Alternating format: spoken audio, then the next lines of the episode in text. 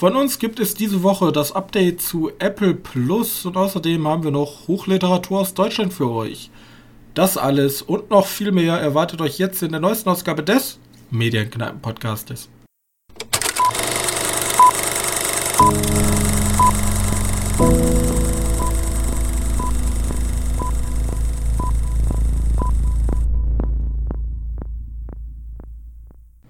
Hallo und herzlich willkommen zur 133. Ausgabe unseres kleinen Filmpodcastes und wieder an meiner Seite mein sehr, sehr geschätzter Mitpodcaster Johannes. Hallo. So, und ja, für mich war es eine sehr ruhige Woche, langes Wochenende durch Ostern, deswegen kommt der Podcast auch etwas später. Oder was heißt etwas? Ein Tag. Und ich denke aber, das Warten hat sich gelohnt, denn ich durfte äh, auch eine wunderschöne Serie gucken, die Johannes mir ja letztes Mal schon empfohlen hat, mit Severance. Aber die Frage ist, wo wollen wir anfangen? Weil wir haben ja keinen richtigen Kinofilm gesehen zusammen. Können wir einfach mit Moonlight anfangen? Ich möchte da so einen ersten. Ich habe Moonlight noch nicht gesehen, aber. Du hast noch gar raus. nichts von Moonlight geschaut? Nee, ich habe noch gar nichts. Du kannst mir aber ein bisschen heiß machen. Ähm, okay, wie, wie fange ich denn am besten an? Muss ich den Superhelden erklären, weil der hat so einen, so einen Kniff, den, der, den ihn ganz schön interessant macht, also Helden an sich. Ähm, Oscar Isaac ist der Moon Knight. Besonderheit an dem Moon Knight ist, dass,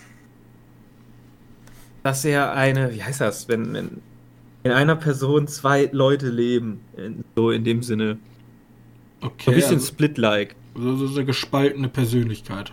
Genau, genau. Und der eine ist halt so ein Ägypten-Fanboy, der arbeitet im Museumsshop. Kennt sich sehr gut mit Ägypten aus. Äh, mhm. Äh, und der andere ist so ein. Ah, haben die noch nicht. Also, wir sind jetzt bei der dritten Folge für die, die normal gucken können. Äh,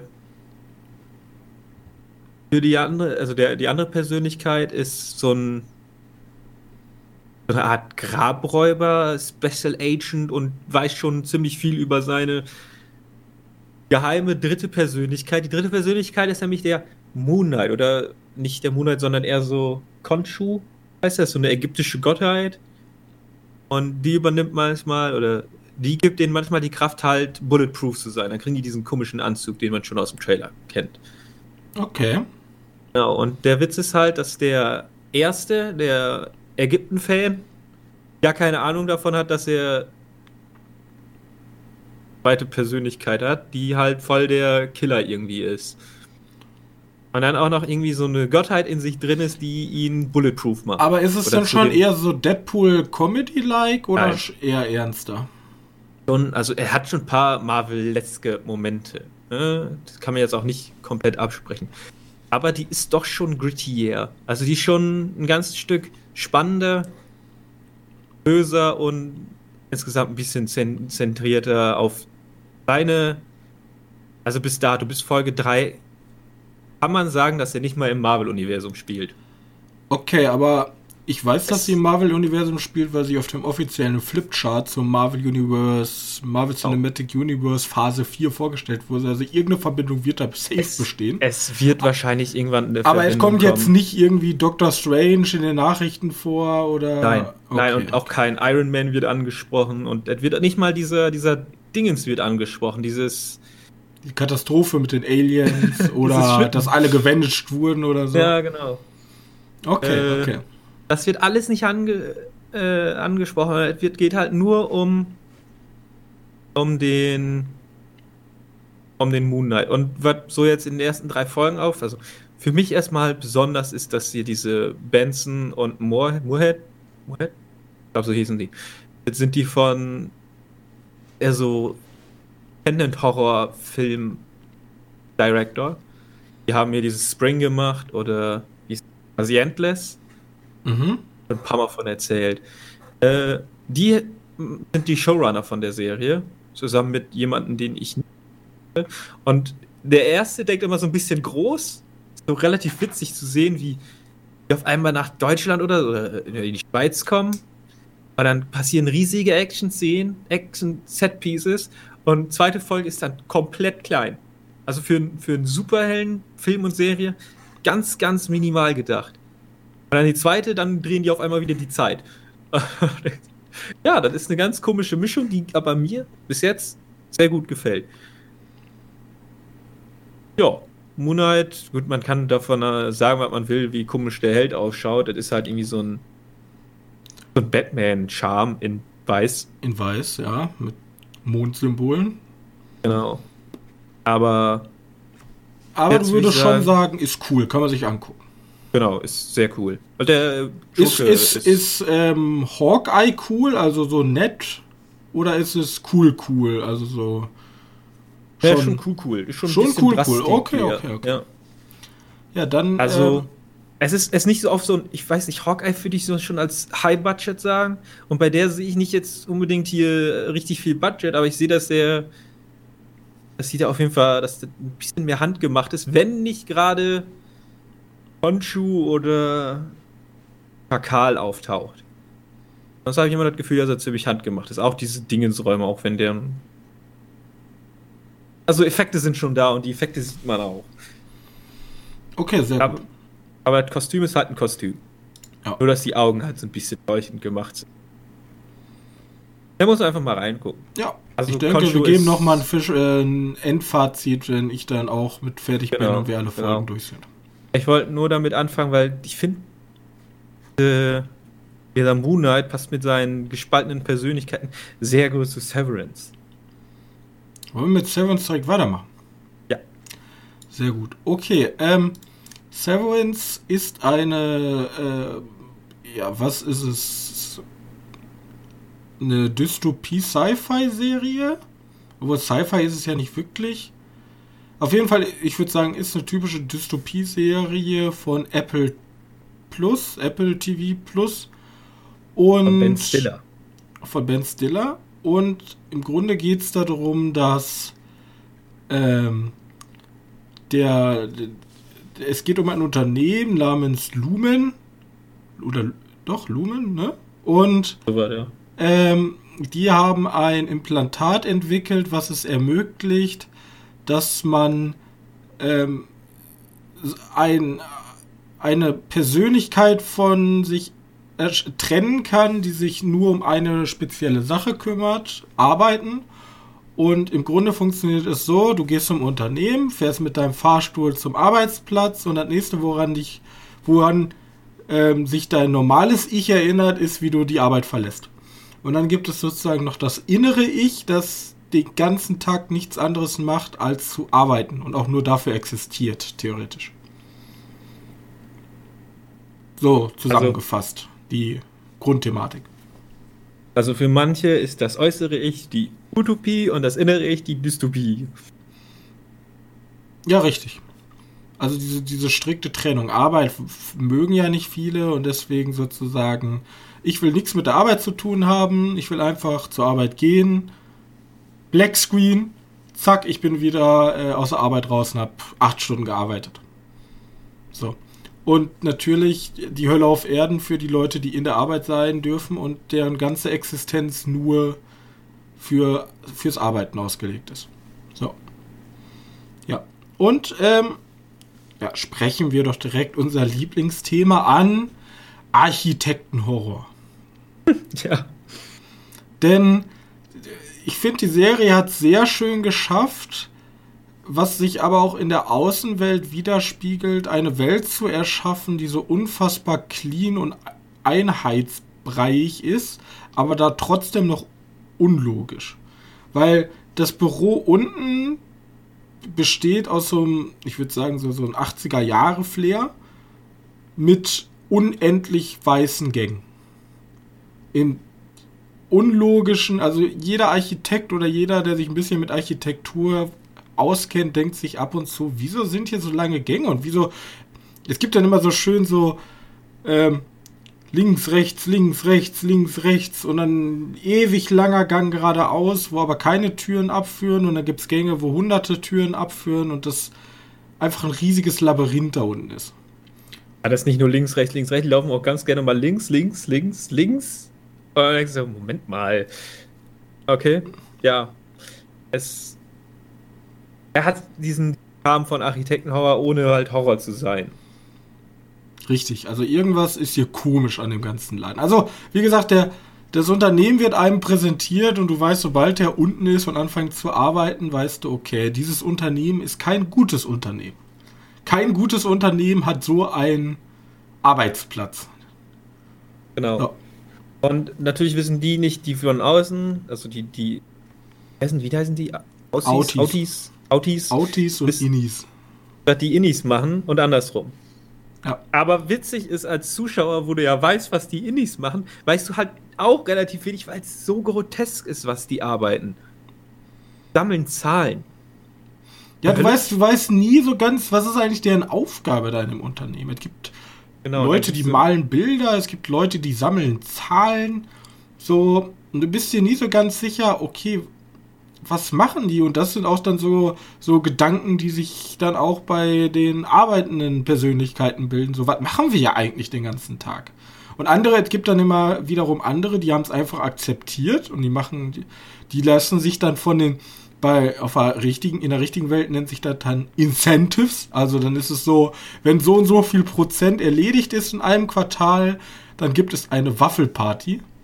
Und zu dieser, oder, oder ein DJ-Abend oder keine Ahnung, eine, eine, eine Obstbar und das sind dann so kleine Incentives oder, oder kleine äh, Geschenke, die dann gemacht werden für gute Arbeit.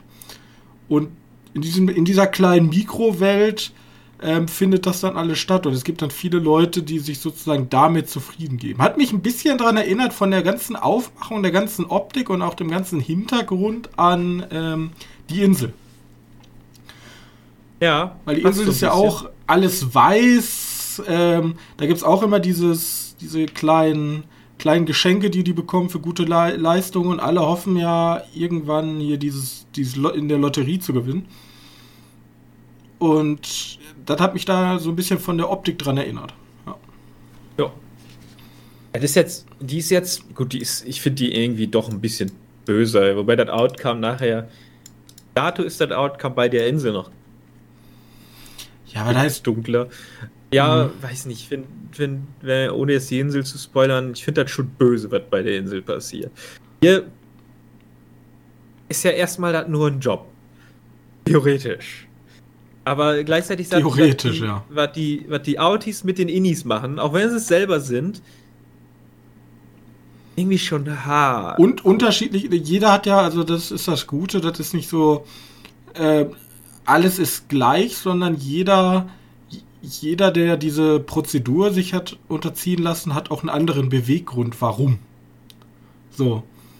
Also, viele dachten eigentlich auch, diese Prozedur ist was Gutes.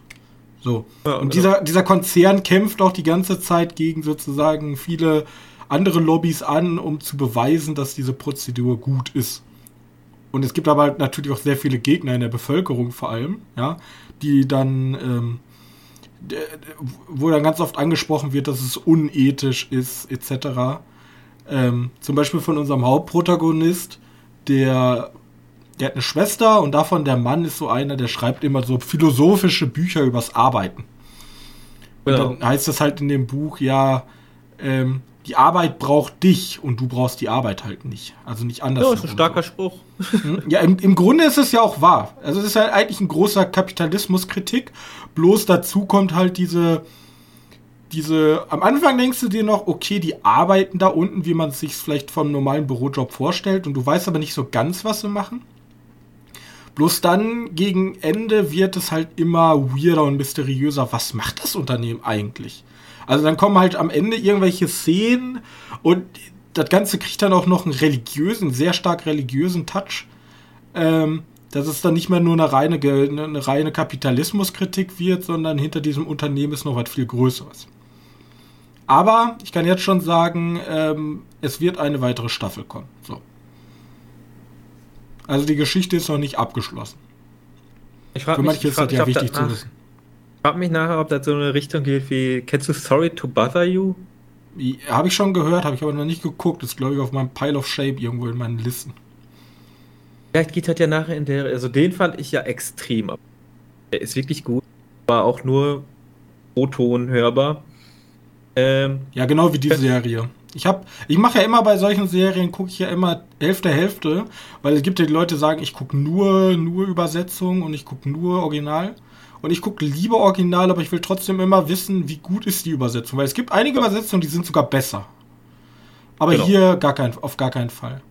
Manchmal ist das auch, weil ich die als Kind halt in übersetzter Form geschaut habe, gucke ich die immer lieber so wieder. Star Wars beispielsweise.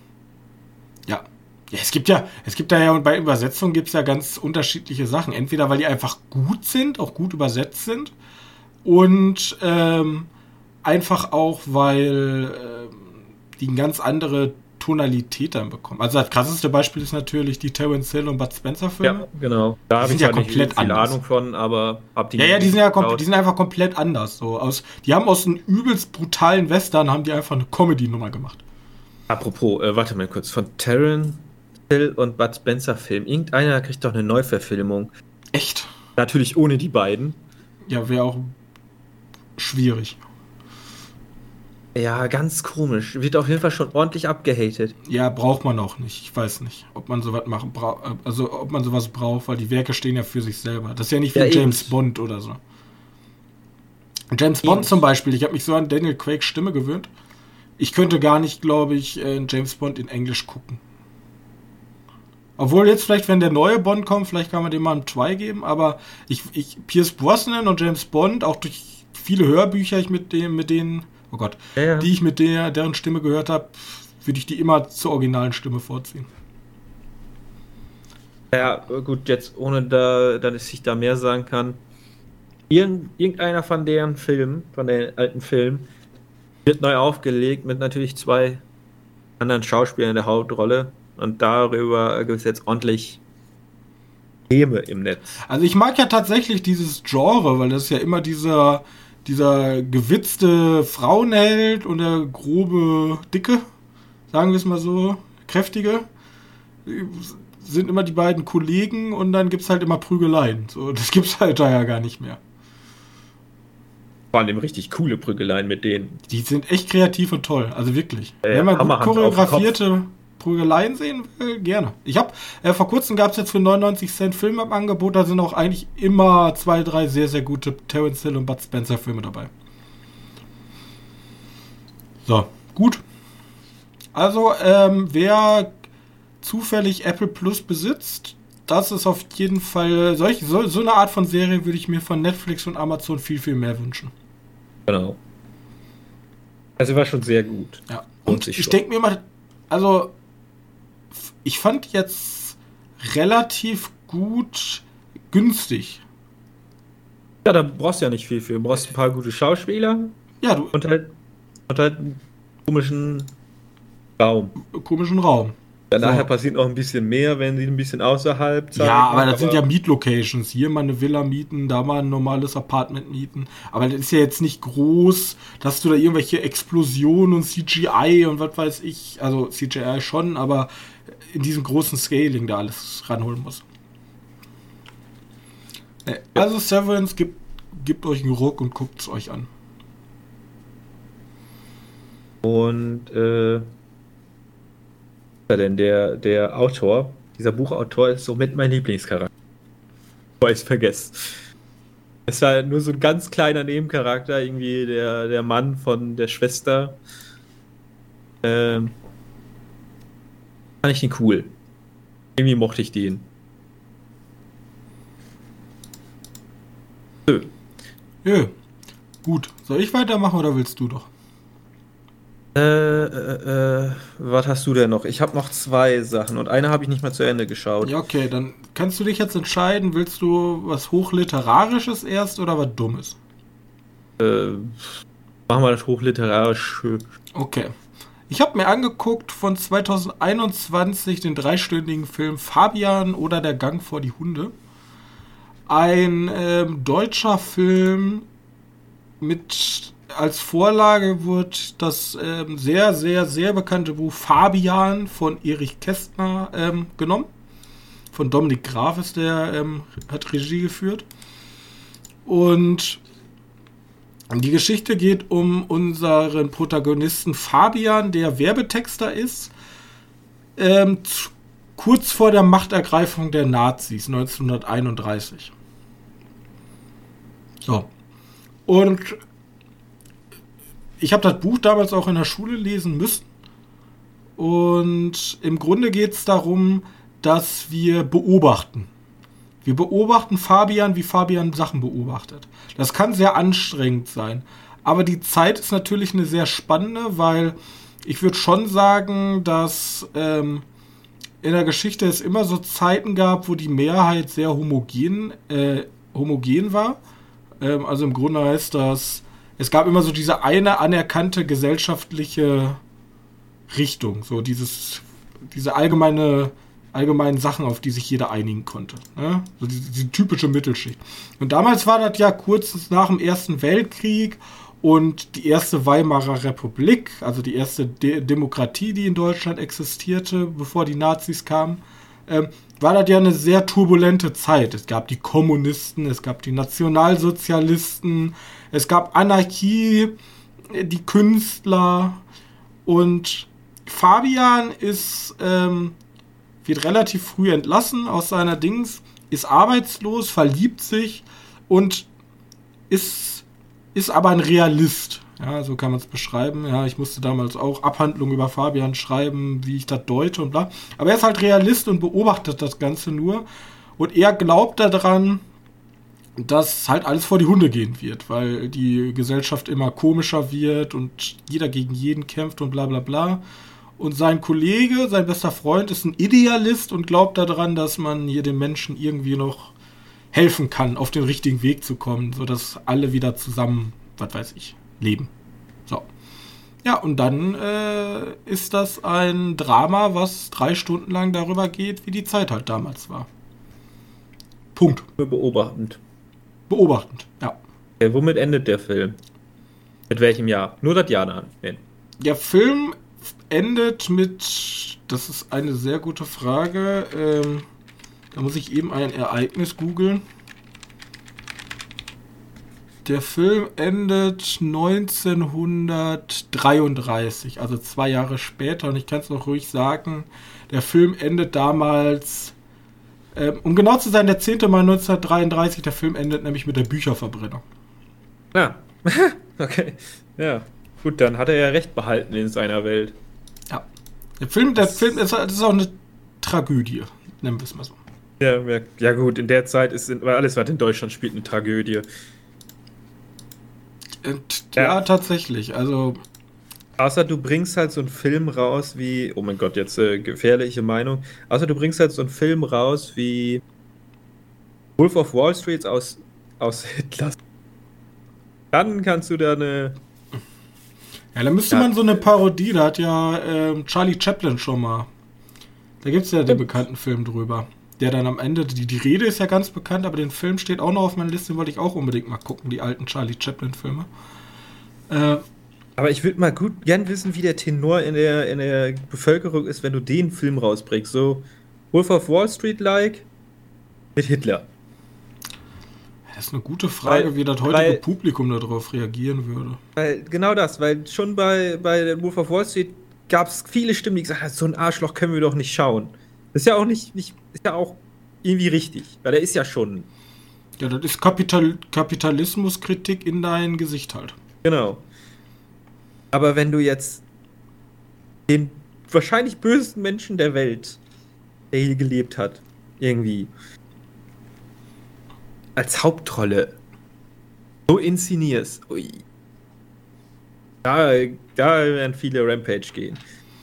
Ja, ist halt sehr schwer. Also, die Kritiker würden da wahrscheinlich sehr verhalten drauf reagieren. Zum Beispiel Jojo Rabbit habe ich gesehen, war für viele einfach ähm, geschmacklos. Ja. Weil da werden ja sehr, sehr harte Themen in der Komödie verpackt. Genau.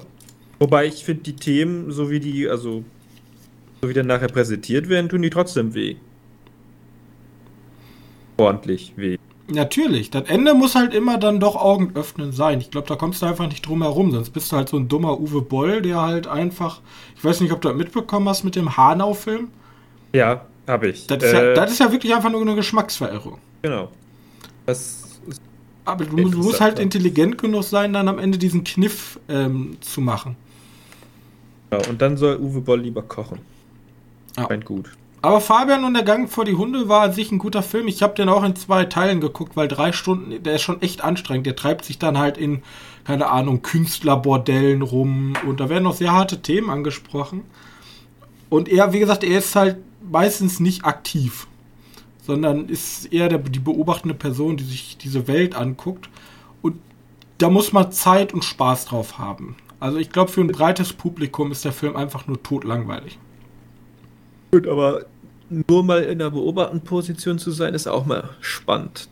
Ja, ist eine ganz andere Art von, von äh, filmischen Betrachtungsweise. Wenn der, wenn der Hauptcharakter eigentlich gar nicht der Hauptcharakter ist. Genau das. Gut, Fabian. Ja, hast du auf jeden Fall was Interessanteres geschaut als ich. Ich kann nämlich jetzt mal kurz das Niveau ein bisschen nach unten korrigieren. Sehr gut. Äh, da geht es bei mir um Foundation. Ah, ja, ja, ja, ja, auch Apple Plus, ne? Apple Plus, genau. Äh, Foundation ist halt nicht mal schlecht. Die ist sogar sehr amüsant anzuschauen. Ich habe jetzt auch nicht alles gesehen. Ich will nur so einen Ersteindruck schildern. Ähm, das ist tatsächlich eine sehr epische Serie. Science-Fiction-Serie, in der es darum geht, dass wir ein Imperium haben, eine sehr große Macht im Welt, ja, nicht mehr nur in dieser Galaxie. Umstrickt sich um mehrere Planeten. Mhm. Äh, und die haben seit mehreren tausend Jahren wahrscheinlich schon einen Herrscher. Und der Herrscher besteht nicht aus irgendwie einer immer wieder gewählter, sondern immer die gleiche Person, der sich äh, geklont hat in seinen Mittelalterform, wo er so erwachsen ist, aber noch nicht urig alt. Dann, der heißt ab Nachmittag. Kaiser Cleon. Ja, genau, aber die nennen sich immer Morgen, Nachmittag Ach so. und Abend. Mhm. übersetzt. Äh, und er gibt ihn halt als Kind, der Morgen, ihn als Erwachsener, Mittag und ihn als alter Mann, der Abend. Das ist immer der gleiche Typ. Der lässt sich klonen. Und dann kommt ein Mathematiker, der sagt, "Oh, auf uns kommt eine ganz schön düstere Zeit zu. Wenn wir die nicht irgendwie ver oder wir können die nicht verhindern, ähm, die wird passieren. Äh, Und ich möchte euch halt warnen. Aber das wird natürlich im Imperium als Hochverrat angesehen, weil der tut hier Angst schüren und soll deswegen hingerichtet werden, weil wir nicht in so einer freien, demokratischen Meinungsfreiheit und so ist das uncool äh, Welt sind, äh, soll halt hingerichtet werden. Aber er konnte es halt mathematisch beweisen. Und dafür wird unsere Hauptrolle, die aus so einem ganz komischen Land, äh, Planeten kommt, der sehr religiös ist und demnach Wissenschaft verachtet, wird da auch hingeschickt, um das zu, weil die sehr gut in Mathe ist, das zu, um das zu widerlegen. Aber die stimmt ihnen halt zu und deshalb dann machen die einen krassen Schach, einen krassen Schachzug. Schach, Schach. So, da, und dadurch kommen die dadurch irgendwie den weit abgelehnt, äh, abgelegensten Planeten, den es im Universum gibt, dafür werden die nicht hingerichtet. Und das ist alles erste Folge. Ja. Und das ist teilweise passieren da Sachen, die sind so gigantisch, so groß, wo ich mir denke, so, oh, in einer Serie? Ei, was wir heute schon machen können und dass andere Serien sich mit so wenig zu äh, obwohl die groß sein dürften.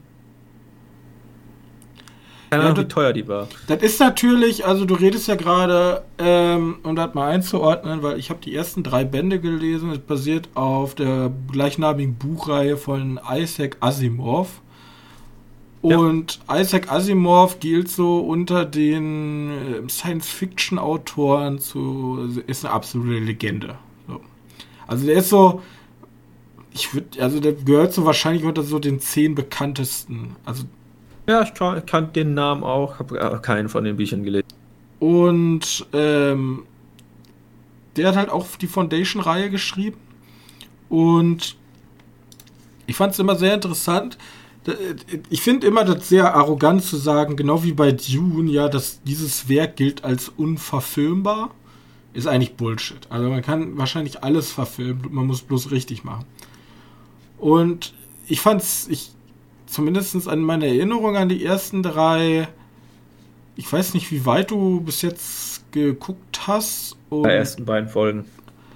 Ähm, der macht einen sehr intelligenten Kniff, wie man Religion und Wissenschaft vereint und für sich selber nutzen kann.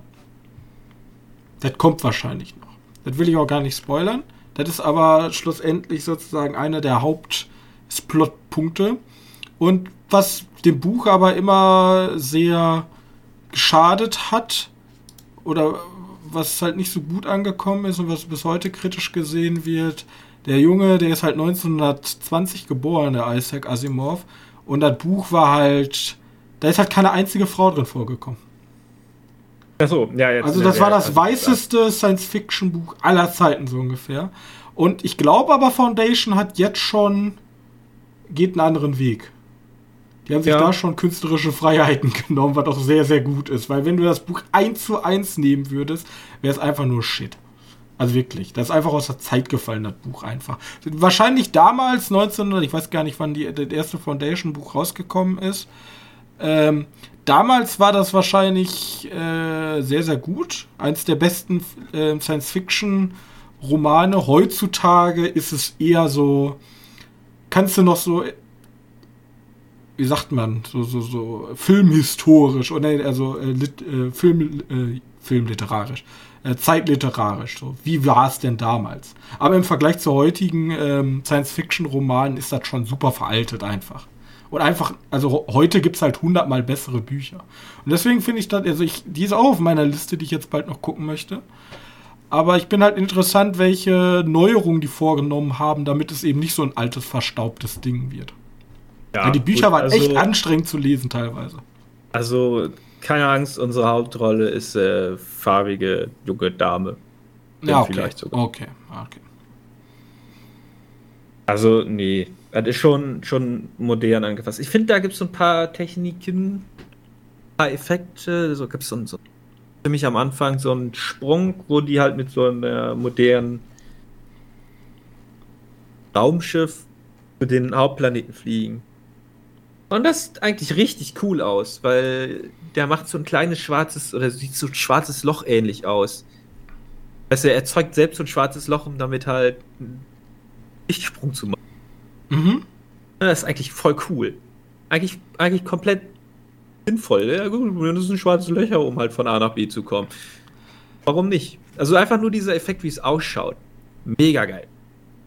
Äh, was ich jetzt, warum ich jetzt erstmal pausiert habe, die Serie, äh, ich habe das Gefühl, das ist geht irgendwo von die Streamingdienste in letzter Zeit versuchen, mehr zu machen. Deinen kleinen jetzt davon Epos. Eben. Eben. Ja, das habe ich, das ich mich nämlich gefragt. Ich habe, also im Buch ist es so, dass da unheimlich riesige Zeitsprünge auf einmal passieren. Ich weiß nicht, ob das in den ersten beiden Folgen schon vorgekommen ist, aber es kann halt so sein, dass es dann heißt, ah ja, 500 Jahre später. Und ähm, also wir machen von A nach B machen wir einen 35 Jahre Sprung. Aber irgendwie wird dann noch immer so erzählt, dass wir den, den Flug von A nach B erzählt bekommen. Da nutzen wir die eine Schauspielerin und wenn wir 35 Jahre weiter sind, nutzen wir eine andere Schauspielerin. Also ja, ganz so genau. Also, du, du wechselst, also das Buch wechselt halt auch sehr schnell seine Rollen aus, weil da einfach so riesige Sprünge auch Zeitsprünge existieren. Und äh, deswegen natürlich sehr klug gelöst, auch mit dem ähm, Imperator, der sich immer klont. Weil ja. das ist halt immer der gleiche. so. Nee, ja. ist aber. Ja, immer nee. dreimal der gleiche, sozusagen. Aber was ist denn jetzt dein, dein letztes, dein, ja, dein abschließendes? Auf jeden, Fall, auf jeden Fall ziemlich episch. Also wer jetzt richtig Bock auf so ein Epos, äh, so ein Science-Fiction-Epos, da lohnt sich Foundation wahrscheinlich schon mal anzuschauen. Äh, meine, ich glaube, das liegt jetzt ein bisschen an mir, weil ich hatte gar nicht so viel Lust auf ein Epos jetzt. Ich kenne ja diesen. Bei Netflix gab es auch diesen Science Fiction, äh, der Fantasy-Teil. Mit diesem komischen Riss in der Mitte. Ja. Ah, ich weiß nicht mehr, wie die heißt. Äh, google mal ganz schnell, vielleicht finde ich ja. Shadow and Bone. Glaube ich war's. Mhm. Äh, jetzt fühlt sich das nach sowas an. Also bei Netflix fand ich den schon nicht komplett scheiße. Aber so wirklich konnte der mich auch nicht. Ich überzeugen könnte, der mich jetzt auch nicht. Oder Cursed gab bei auf Netflix. Dann gab es auf Amazon gab es auch sowas mit so einer Welt, die schon komplett kaputt war. Auch so ein Fantasy-Epos. Äh, gut, das ist jetzt, jetzt Science Fiction, aber das, ob jetzt Science Fiction oder Fantasy ist, äh, Nara Chronicles hieß die bei Amazon. Okay, gut. Äh, und in diesen, in diesen Riegen fühlt sich an, also dafür ist für Foundation, außer man jetzt voll Fan vom Buch ist und wie du schon erzählt hast, anscheinend nimmt er sich sehr viel Freiheiten. Äh, es gibt einen eigenen Wikipedia-Artikel, wo die Unterschiede zum Buch aufgelistet sind oder einen eigenen Absatz. Also, die Serie müsste man sich jetzt Apple TV Plus holen. Aber wenn man to diese, have. Wenn, ja, genau, wenn man schon die, die ich jetzt gerade angesprochen habe, hier Curse, Chanora Chronicles und Alan Bone schon durch hat und sich dachte, wo bleibt mehr Content, dann ist wahrscheinlich Foundation, wenn man den Science-Fiction-Genre nicht abgeneigt ist, schon eher was. Sehr gut. Vielleicht tue ich jetzt auch der Serie ganz viel Ungutes, weil die nachher richtig krass noch wird. Ich werde äh, sie mir eh nochmal angucken, deswegen. Genau. Ich gebe da wieder Update. Aber da habe ich, wie gesagt, nur die ersten zwei Folgen geschaut. Vielleicht gibt es da nachher mal mehr von mir, aber ich bin gerade in einer anderen Serie. Gut, aber ich weiß nicht, möchtest, möchtest du? Ich hau noch mal einen raus. Ich habe Ambulance gesehen, den neuen Film von Michael Bay. Und ja. erschreckenderweise fand ich den gar nicht scheiße. Ich fand den gut. Ich fand, er ist auch gar nicht so abgestraft worden. Es gibt hier bei den dazu pendelt sich das bei sechs Punkten von 10 ein. Das ist Durchschnitt. Also, ähm, der war, der war ganz gut, bin ich ehrlich. Also, ich hatte da eine gute Zeit mit, mit dem Film. Ähm, Leute, die keine Plotholes haben können, haben schon ein Problem, weil ähm, der ganze äh, Film ist einer. Ja, im Grunde schon, weil Yahya Abdul Martin der Zweite, ich hoffe, ich habe ihn ja oder Yahya Abdul Martin der Zweite und Jack Gilnall sind beide Brüder und der Candyman, ne? Ja, ja, richtig. Und der, ähm, also sind beide Brüder und seine Frau hat äh, eine schwere Krankheit und die Versicherung will natürlich nicht zahlen und jetzt braucht er Geld. Und geht zu Jack Gilnall hin und sagt, yo, ich brauche 300.000 Dollar. Und da fängt halt schon das erste Plothole an, weil Jack Gilnall ist wohl so der super erfolgreiche Geschäftsmann, der hat so super seltene Autos, die einfach sehr, sehr viel Geld wert sind. So eine ganze Halle von voller Luxusautos. Und dann dachte ich mir schon so, ja, dann gib ihm doch das Geld. So, aber dann sagt Jack Gillenhall, ja, nee, ich habe mein ganzes Geld schon in diesen Kuh gesteckt. Und ich dachte mir so, ja, aber du, du hast doch 10.000 Autos hier noch rumstehen. Ja, dann gib ihm doch eins und verkauf eins, dann kann er seine Frau retten. Ja, nee, er hat das ganze Geld halt in diesen Kuh gesteckt und die wollen jetzt diese Bank ausrauben. Spoiler Alert, ja, okay. der Bankraub geht schief und ähm, sie sind halt, um, um von diesem Tatort zu entkommen, sind sie halt mit einer Sanitäterin in so einem äh, Ambulanzwagen gefangen, werden sie verfolgt werden. So. Und dabei entsteht dann halt so ein typischer. Die, die, die haben übrigens eine Szene wahrscheinlich einfach aus Heat geklaut, diese auf der Straße Schießszene. Nämlich ja. die Bank wird ah, überfallen. Und, also wirklich, das ist, das ist fast genauso. Und Ey, das ist aber auch immer wieder geil, ne? Ja, ja, ist, ist auch geil, das gebe ich voll recht. Aber ähm, ja, wie gesagt, dann spinnt halt so, so eine Flucht. Ähm, ich glaube, ich habe auch irgendwie gelesen, dass unser guter Michael Bay auch ein bisschen rassistisch und sexistisch ist, weil es gibt so eine super komische, schwule FBI-Detective. Und natürlich sind, ach ja, auf jeden Fall, das ist, das ist aber gar nicht der Rede wert. Ähm, was aber wirklich sehr auffällig ist in diesem Film, ist diese Drohnenshots. Weil das ist das, warum ich halt nicht sage, das ist ein guter Film. Ich hatte eine gute Zeit mit dem Film, aber es ist kein guter Film. Punkt.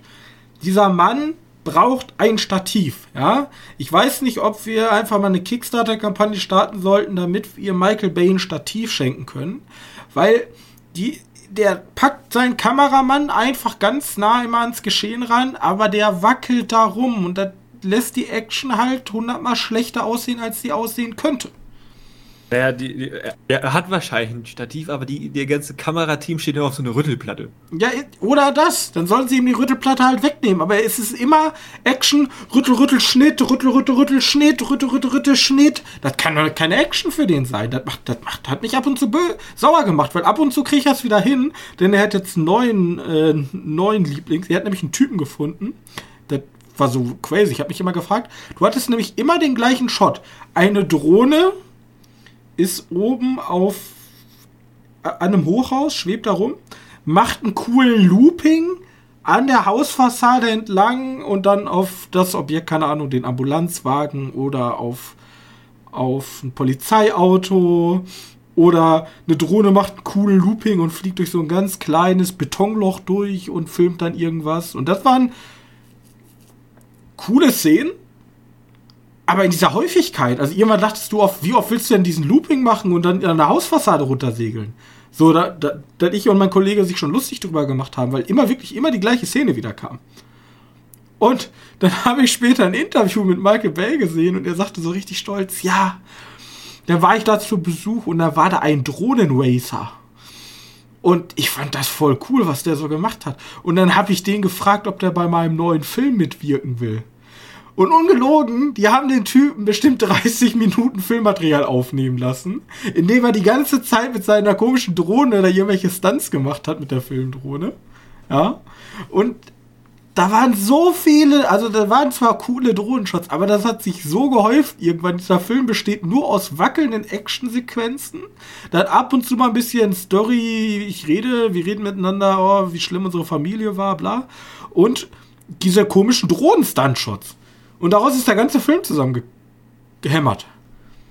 Ich hätte, wenn der es einmal gemacht hat, hätte man noch sagen, er war wohl ganz cool, so mal so einen Drohnenshot, Action-Drohnen-Shot zu sehen, aber ja, was, wenn was du sagst, immer, was, immer Drohnenshots. So. Also entweder cooler, cooler Looping-Drohnenshot, Hausfassade runter, irgendwie durch irgendwelche engen Sachen fliegen ja Drohnen auch gerne. Bei.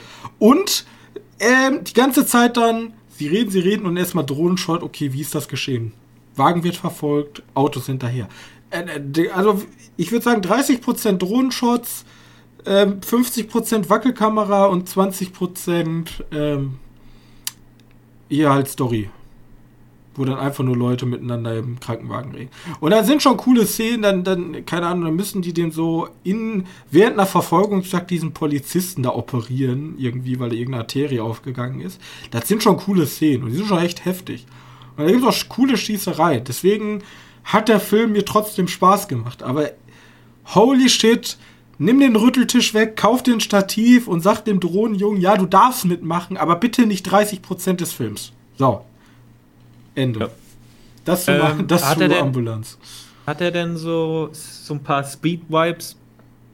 Ja. Nicht wirklich. Eher, eher Slow-Wipes. Weil irgendwann fällt ihm, glaube ich, auch auf, dass die Kamera ein bisschen wackelig ist und dann gibt es eine Sequenz, wo die halt ihn operieren müssen und dann darf das Auto nur noch 30 km/h fahren. Und da ist die Kamera dann stabil. Ja, der darf halt nur 30 km/h fahren, ja, okay. Ja, dann, äh, die Szene ist ja auch cool geworden. Aber sobald die Verfolgungsjagd wieder richtig aufgeht, mir kann ja keiner sagen, dass man keine Bildstabilisierung in einem wackelnden Auto haben kann. Also ich habe ja schon andere Szenen gesehen, da geht alles runter und drüber und die Kamera ist crispy clean schön stabil. Also es gibt mittlerweile gute, sehr gute, hier, wie nennen sich die, Gyros, Kope, hier. Ja, diese, diesen Wackelschutz-Gedöns, ja. ja. Da gibt's sehr, da gibt's sehr schöne Sachen und der Film hat 40 Millionen Euro Budget gehabt, da hätte wahrscheinlich auch so ein Ding mit drin sein können. Wobei, es gibt ja manchmal, dass die Leute das machen, damit die Action krass. Weil genau das ist ja das, was die Action-Fans seit Jahren bemängeln. Wir müssen halt die Kamera mitbewegen, weil sonst fühlt sich das nicht nach krasse Action an. Ja, es gibt ja, also ich habe bei einmal einen Film gesehen, ich weiß gar nicht, welcher Kampffilm da war, da haben die die Kamera mitbewegt, aber mit der Bewegung. Also ja, so richtig. das habe ich auch schon mal gesehen. Das, da, das sieht cool aus. Da, da, da, da, da gibt es so eine Szene, da steht er halt so vom Boden auf, so aus, aus dieser liegenden Position. Da geht die Kamera so mit ihm hoch und das ist auch ein sehr geiler Effekt. Da gibt es auf jeden Fall mehr, aber nicht immer dieses. Ja, aber da ist ja die Kamera fokussiert. Weißt du, das ist ja. Ja, das ist perfekt auch auf die Bewegung zugerichtet Bewegung. alles. Genau, aber bei der Dinge sind ja 50 Bewegungen in unterschiedliche Richtungen gleichzeitig. Ja, keine Ahnung. Also. Ja, ja, ich, jeder weiß, was du meinst, wenn du vom Michael Bay-Film redest, dass der sehr in Bewegung ist mit seinen Kameras. Ja, und das wirkt aber auch schon, an einigen Stellen äh, ist das schon sehr Cobra 11-lastig. Also dann gibt's eine, also wirklich, dann, dann, also, stimmt, das wollte ich ja noch sagen. Also die Story ist so dämlich, ich habe ja gar nicht über die Story geredet, ja, aber die Story ist so dämlich, dann kommt da irgendwie dieser, es gibt einmal diesen schwulen FBI-Typ, der sich halt nicht durchsetzen kann, weil er schwul ist. Aber da gibt es noch diesen harten Michael McMahon-Man, zwei Meter groß, vollgepackt mit Muskeln. Diese Typen holen wir uns, ja. Und sitzt dann in seinem Operation Truck und sagt dann so, wenn, wenn es einen Polizisten gibt, ja, der die Polizei leitet, wie in den GTA-Spielen, dass einfach hunderte Autos, die hinterherfahren und in allen möglichen Sachen krachen, dann ist er es. Er leitet die GTA-Polizei. Weil er sagt dann so, jetzt machen wir einen Zugriff, macht ihnen Angst. Und dann kommen überall Polizeiautos lang, ja, und die crashen aber einfach random in Sachen rein. So, so richtig Cobra 11, so, auch so richtig schlecht. Dann ist da so extra so eine Rampe aufgebaut, dass das Auto sich so dreht. Und dann fährt das Auto so richtig absichtlich so neben dem Wagen und flippt einfach. Und keiner weiß, warum sie es gemacht haben auf einer leeren Fläche, genau über diese Rampe gefahren. Und solche Szenen hast du halt immer wieder, wo dann hunderte Autos kaputt gehen und explodieren. Ja, Michael Bay, I can ye, bla bla bla. Und dann sagt er, Mann, diese Leute äh, machen uns, aber die, die, wissen, wie man fährt. Und du siehst halt diesen super langsamen Krankenwagen und diese ganzen explodierenden Polizeiautos und denkst dir die ganze Zeit, what the fuck? Die wissen, wie man fährt, Robin. Ja, ich. Keine Ahnung. Das ist wirklich so, oh shit, wir haben eine Bank überfallen, vier Sterne GTA. So, und dann ist das die Verfolgungsjagd. Wow, okay. Äh, wie gesagt, also aber der hat halt teilweise Spaß gemacht. Er hat teilweise gute Sachen, aber er ist kein guter Film. Zwei von, äh, zwei von zehn, so storytechnisch. Das ist so ein typischer Hirn aus mit Freunden Popcorn-Film, auch wenn das viele Kritiker nicht so hören, weil für die ist das ein schlechter Film, deswegen sage ich einfach, ist kein guter Film. Punkt. Also ich habe dafür jetzt was ganz, ganz Ruhiges. Okay, hau raus. Da habe ich mir wieder eine Serie von Apple TV Plus. Wir wir müssen jetzt einen Monat alles durchbingen, was geht, weil mehr als 6 Euro soll er von mir nicht kriegen. Mhm. Äh, ich habe mir Servant angeschaut. Das ist eine, eine Serie auf Apple TV Plus, der Rupert Grint mitspielt. Ich glaube, so wurde die damals für mich am häufigsten beworben. So der einzige, wo ich mitbekommen habe und mir gedacht habe, ja und? Hat einen Schauspieler. Der Ron Weasley-Schauspieler, der lange Zeit nichts gemacht hat. Ähm, mhm. Genau, außer halt Harry Potter, ne? Jetzt seit langem in einer Serie oder in einem Film mal wieder mitspielt, und zwar Servant. Und, und in der Serie geht es halt einfach darum, ich will die erste Folge nicht spoilern, weil ich habe gar nichts gewusst, habe da reingeguckt und war komplett perplex gibt eine Familie, Kindermädchen holen, äh, damit das Kindermädchen logischerweise auf das Neugeborene auf, aufpasst. Mhm. Ähm, die ist Radio, ne, nicht Radiomoderatorin, sondern Moderatorin von einer Nachrichtensendung. Fernsehen. Äh, und er ist. Ja, ich habe das nicht ganz verstanden. Er ist Koch aber gleichzeitig auch irgendwie so Kochkritiker und er macht irgendwie Essen für die, für die Höchsten, so, er macht ist so richtig hoher Sternekoch. So ohne mhm. Sterne wahrscheinlich. Ähm, aber der, der arbeitet nur von zu Hause aus. Den kannst du bestellen, dass er zu dir kommt und krass kochen tut. Er, ist, er, er macht Essen und verdient damit Geld, weil er sehr gut da drin ist. Und Rupert Grint ist halt der Bruder von der Frau. Der ist Unternehmer, sagen wir mal einfach. Geld hat er. Äh, und dann gibt es halt Kindermädchen. 18 Jahre jung, relativ, relativ religiös. So, und wer will ich eigentlich von der Story nicht vorwegnehmen? Es passiert auf jeden Fall ziemlich viel Mysteriöses. Besonderheit ist auch, dass, äh, dass die von M. Night Shyamalan, Shyamalan, Shyamalan, von denen ist die gemacht. Und äh, da könnte man jetzt denken, so, ja, okay, ich habe hier... Okay, besser als Dodge habe hier Dingens gesehen. Wie heißt der nochmal die Dingens, der Dingens-Film, den er rausgebracht hat? Ihr Strand. Old. Film. Ja, genau. Ich habe Old gesehen. Ich brauche nichts mehr von denen gucken. Die Serie hat eine faszinierende Spannung. Die ist schon mysteriös. Die ist auch ganz creepy. Die hat ein ganz komisches Intro. Äh. Aber vor allem ist die mit den 30 Minuten pro Folge in etwa mhm. ist sie verdammt spannend. Ballert schon. Die zweite Staffel lässt so bis dato ein bisschen nach, weil die endet irgendwie ganz schön smart. Aber auch Cliffhanger-mäßig ein bisschen. Na, man könnte sagen, die hat ein Ende gefunden, aber können es da schon beenden. Ist dann böse, ist dann einfach, lässt sich einfach böse zurück, halt ist. Äh, ich habe wirklich jetzt die ganze, also wer jetzt die Serie gesehen hat, denkt sich so, ja, ich habe einen ganz großen Part ausgelassen. Aber für mich war in der ersten Folge der, der krasseste Twist das, was du im Trailer und überall, wenn du es liest, sofort. Äh, okay, also soll man da einfach mal unvorbereitet, wenn man jetzt so nichts darüber gehört hat, reingehen. Genau, wenn du so ein bisschen Mystery, so ein bisschen Spookiness haben möchtest, was aber ohne irgendwie richtigen Horror auskommt, was aber auch wirklich an die Nieren gehen kann. Da gibt es ne, da gibt's ein paar Szenen, die sind so unangenehm. Frauen sind die unangenehm und die sind, sind nahbar, weil die sind nicht mysteriös und, und über. Ne, die sind nicht. Äh, wie heißt es? Fantastisch. Auch wenn da manchmal was Fantastisches passiert. Aber er ist schon, schon wirklich spannend. Also, okay. ich kick die gerade komplett. Die erste Staffel hat so richtig getragen, die zweite lässt jetzt leider gerade ein bisschen nach gibt auch noch eine dritte und anscheinend ist auch noch eine vierte angekündigt. Also die lief wohl ganz gut auf äh, Apple TV Plus. Und Rupert Grint äh, finde ich den cool in der, in der Dingens. Der spielt einen, wie gesagt, der spielt den Bruder, der so ein bisschen selbstständig ist,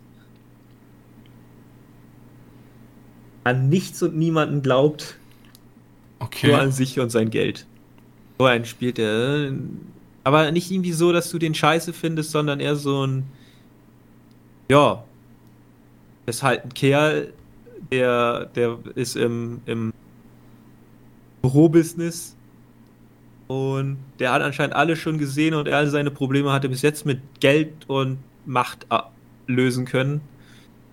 Auch wenn es jetzt Probleme gibt, die der Sohn nicht lösen kann. Der kommt aber auch erst ein bisschen später in der Folge vor. Ich würde ihn aber mit so einem Hauptcast ziehen, weil der doch irgendwie wichtig Gut. Kann man, kann man sich auf jeden Fall angucken. Guck dir einfach mal die ersten drei Folgen oder so an. Bis eine Stunde 30 mit beschäftigt.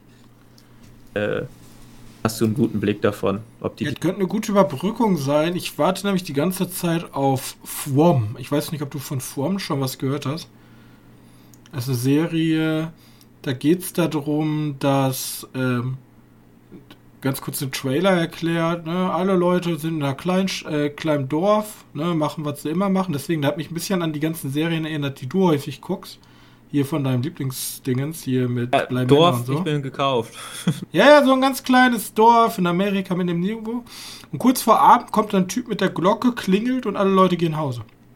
Egal, was die gerade machen, die gehen alle nach Hause. Ist das so eine Mystery-Horror-Serie? Und es ist eine Horrorserie und denn nach Einbruch der Dunkelheit herrscht außerhalb der Häuser die Hölle. Aber wo läuft die? Hm? Ja, das ist das Problem. Die läuft auf so einem ganz komischen Sender. Die Ja, wurde nämlich die in. Kooperation von Epix und Netflix gemacht. Und die hat Netflix außerhalb von Amerika lizenziert. Also die wird wahrscheinlich in Deutschland auf Netflix erscheinen. Aber ich weiß nicht wann. Die läuft schon in Amerika und ich habe mir da schon. Die hat nur gute Bewertungen. Die hat nur 5 von 5 und mega geil und macht mega Das Spaß. hört sich verdammt geil an. Das hört sich Und- nach all dem an, was ich haben will. Ja, und das Und ist auch wirklich, das- also du musst dir den Trailer mal angucken, dann geht es darum, dass dann so eine alte Oma draußen steht und so, mach doch mal das Fenster auf. Ja, das ist schon, das ist schon extrem cool, da habe ich mega Bock drauf. Deswegen äh, wollte ich bloß schon mal so einen Sneak Peek geben, was cool sein könnte, so als Alternative später. Äh, From. Eine Horrorserie. Sieht, sieht toll aus. Freue ich mich drauf. Könnte die lang ersehnte Mystery-Serie, die ich mal wieder haben möchte, sein. Die ich jetzt sagen, Apple TV Plus doch ein bisschen verküssen könnte. Ja, aber äh, Ja. guck, dir mal, guck dir mal Servant an. Der hat auch ein paar übernatürliche Sachen, aber im größten Teil ist das doch ziemlich geerdet. Und du musst aber jetzt keine krassen M. Night Shyamalan Twist erwarten, den, den gibt es nicht immer, weil M. Night Shyamalan ist nicht bei jeder Folge dabei. Okay. Er ist nur Regisseur für einige Folgen, nicht alle. Wichtig da mal anzumerken, nicht, dass du jetzt denkst, na, ich gucke mir von denen nichts an, also ich habe Old gesehen und Also ich fand ja Old, wie gesagt, ich bin ja der Einzige, der Old gar nicht so scheiße fand. Ich, ich glaube, ich finde immer alles, wo so richtig ausrasten und sagen, das ist so richtig shit, da denke ich mir immer so, ja, weiß ich nicht. Und dann, wo Leute sagen, boah, ist das geil und toll, da denke ich mir immer so, wirklich, ich haben wir das gleiche gesehen? Weiß ich jetzt auch nicht. Ja, keine Ahnung. Gut, dann ähm, wollen wir den Podcast beenden mit dem Ja. Spiel, was wieder da ist. Nach unserer XXL-Folge. Wir könnten jetzt eigentlich. Warte, ganz kurz bevor wir machen, wie findest du Apple TV? Äh, also, ich hab's ja schon ganz, also, das, was die haben, ist ziemlich geil. Sind, Serien sind sehr, sehr gut. Ist durchschnittlich, aber immer, immer gut, nicht, nicht wirklich schlecht. Ich habe auch keine gedacht, so wirklich so, uh. ich habe auch noch nicht alles geschaut, logisch. Äh, Zugänglichkeit ist mangelhaft. Also Alles nur wirklich- Apple. Ey, ich kann die an Fernsehen vernünftig gucken. Da funktioniert's gut. Am PC, äh, ja, Hat die ab und zu Aussetzer PC? bei dir? ja, richtig. Ja, ab und zu bleibt die einfach kurz stockend und dann geht's Genau. weiter so. Und ich verstehe bis heute nicht, warum. Genau. Wenn ihr die am Tablet oder Handy schauen wollt, wenn ihr kein Apple-Gerät habt, gau. Also wirklich gau. Ich, keine Ahnung, wie man. Ey, ohne Scheiß, du bist einfach in einer Sekte, wenn du dazu gehörst. Du möchtest so ein bisschen. Ja, das ist so, sehen als wenn du bei den nee, Zeugen du musst- Jehovas, mal, die Genau. machen gerade einen Kochkurs, aber ähm, eigentlich brauchst du eine Gabel, aber die geben dir nur einen Löffel, weil du nicht Mitglied Genau. bei denen bist. So in etwa. Aber du kannst, kannst Mitglied werden, indem du für 30, 100 Euro, 30, 100 Euro 30, 100 Euro in einen. eine Gabel kaufst. Ja. Aber da steht dann auch ein. Apple-Zeichen. Genau. Ja, also. Großer Vorteil, die haben halt auf Apple TV Plus, weil die auch wahrscheinlich noch nicht so viel Content haben, haben die auch noch richtige Kampfpreise. 5,99 ist jetzt nicht die Welt. Ja, für die ist das ja meist sogar wie so ein Amazon Prime, so eine Dreingabe. Wer unsere Services nutzt, hat eh Apple TV Plus. Genau, genau so. Das, ja, damals hast du ja ein halbes Jahr umsonst bekommen, jetzt bekommst du drei, ne, ich glaube nur noch einen Monat. So ein Gerät kaufst.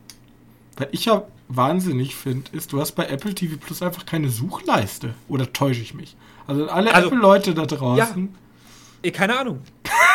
Scrollen, scrollen, scrollen, Ja, scrollen, scrollen. ich muss alles immer manuell suchen. Gibt's, gibt es, also wir Windows-Leute haben meistens Suchleisten. Gibt es, ist da irgendwie ein Designer-Anspruch hinter oder haben wir die einfach nicht gefunden? Also ganz komisch. Aber immer noch nicht der schlechteste. Sky, ich sehe dich an, du bist immer noch top of the bed, ja? Ja. Und du bist auch noch arschteuer dabei. Ja, du bist auch noch arschteuer, ja. Solange du nicht in die Neuzeit kommst, komme ich nicht zu dir. ja. Eigentlich warten wir nur darauf, dass HBO was Vernünftiges mitbringt. Ja, ich weiß nicht, ob die hier releasen werden.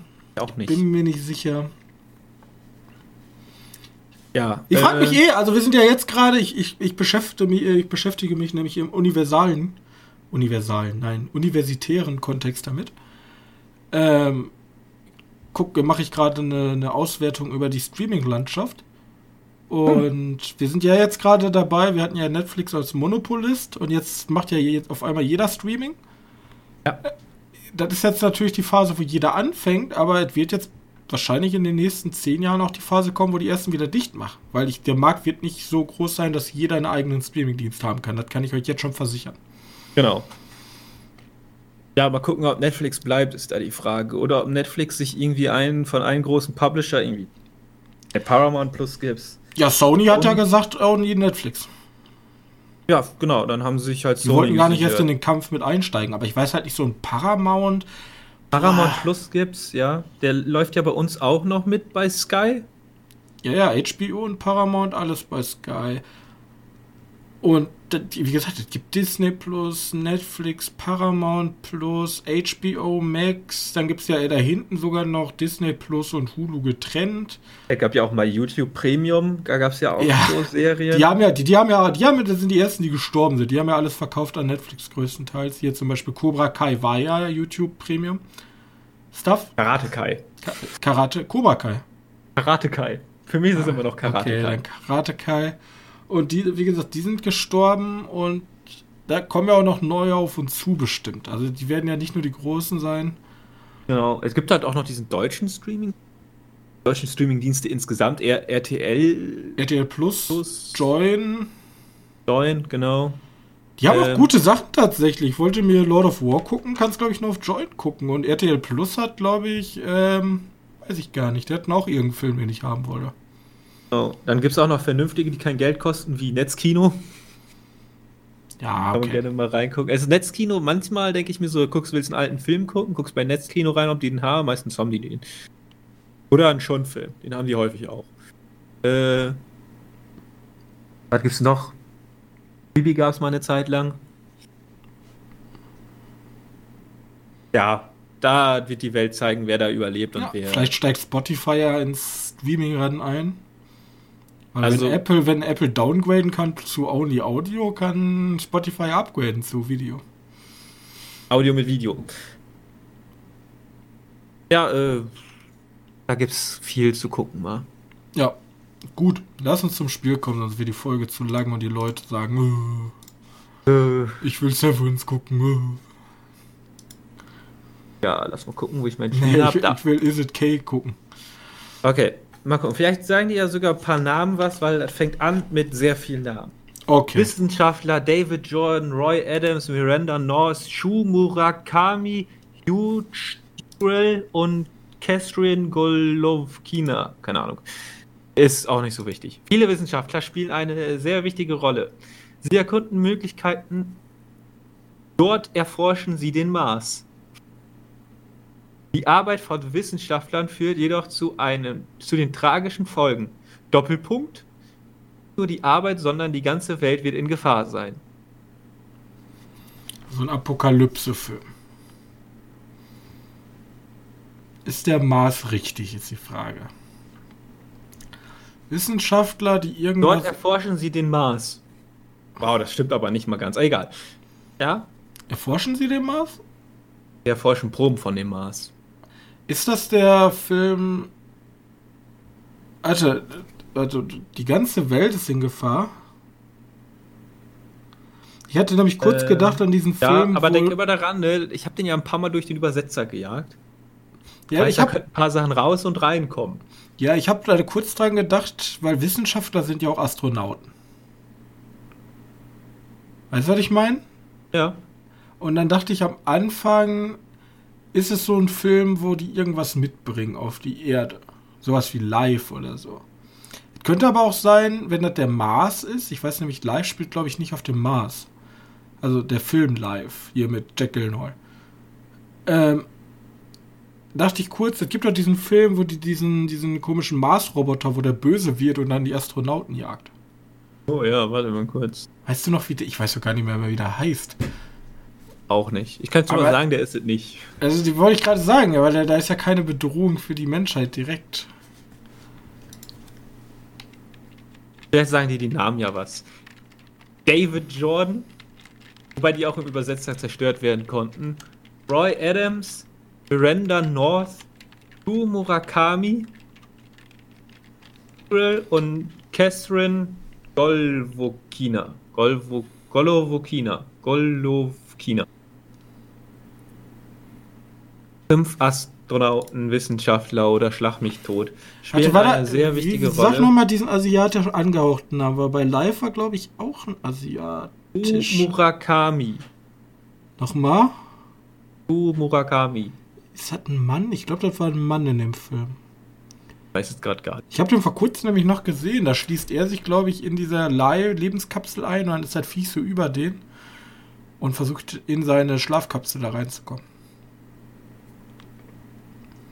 Oder ist das eine Frau? Der Möglichkeiten dort erforschen sie Hat den Mars. mit dem Ma ich weiß halt nicht mehr, ob die irgendwas mit dem Mars zu tun haben. Wird auch Lost in Translation sein, ne? Ja, aber wieso sollte der denn Mars rausmachen? Das macht überhaupt keinen Sinn. Mars Mars- ist ja schon ein sehr spezielles Wort. So weißt War du? stand schon. Achso, äh, immer noch wieder sehr vielen Dankeschön an Filmstarts. Ich sag, ich sag trotzdem, glaube ich, einfach live. Ich bin mir überhaupt nicht sicher. Ich weiß nämlich nicht, ob das irgendwas mit Mars zu tun hat. Aber es wird zumindest passen, dass die irgendwas erforschen. Astronauten sind für mich Wissenschaftler und dass die das Zeug dann ja auf die Erde bringen und unsere Bad Ending da möglich machen. Dann im Ending. Ja, Ich sag Okay. live. Wir werden es ja nächste Woche erfahren. genau. Gut.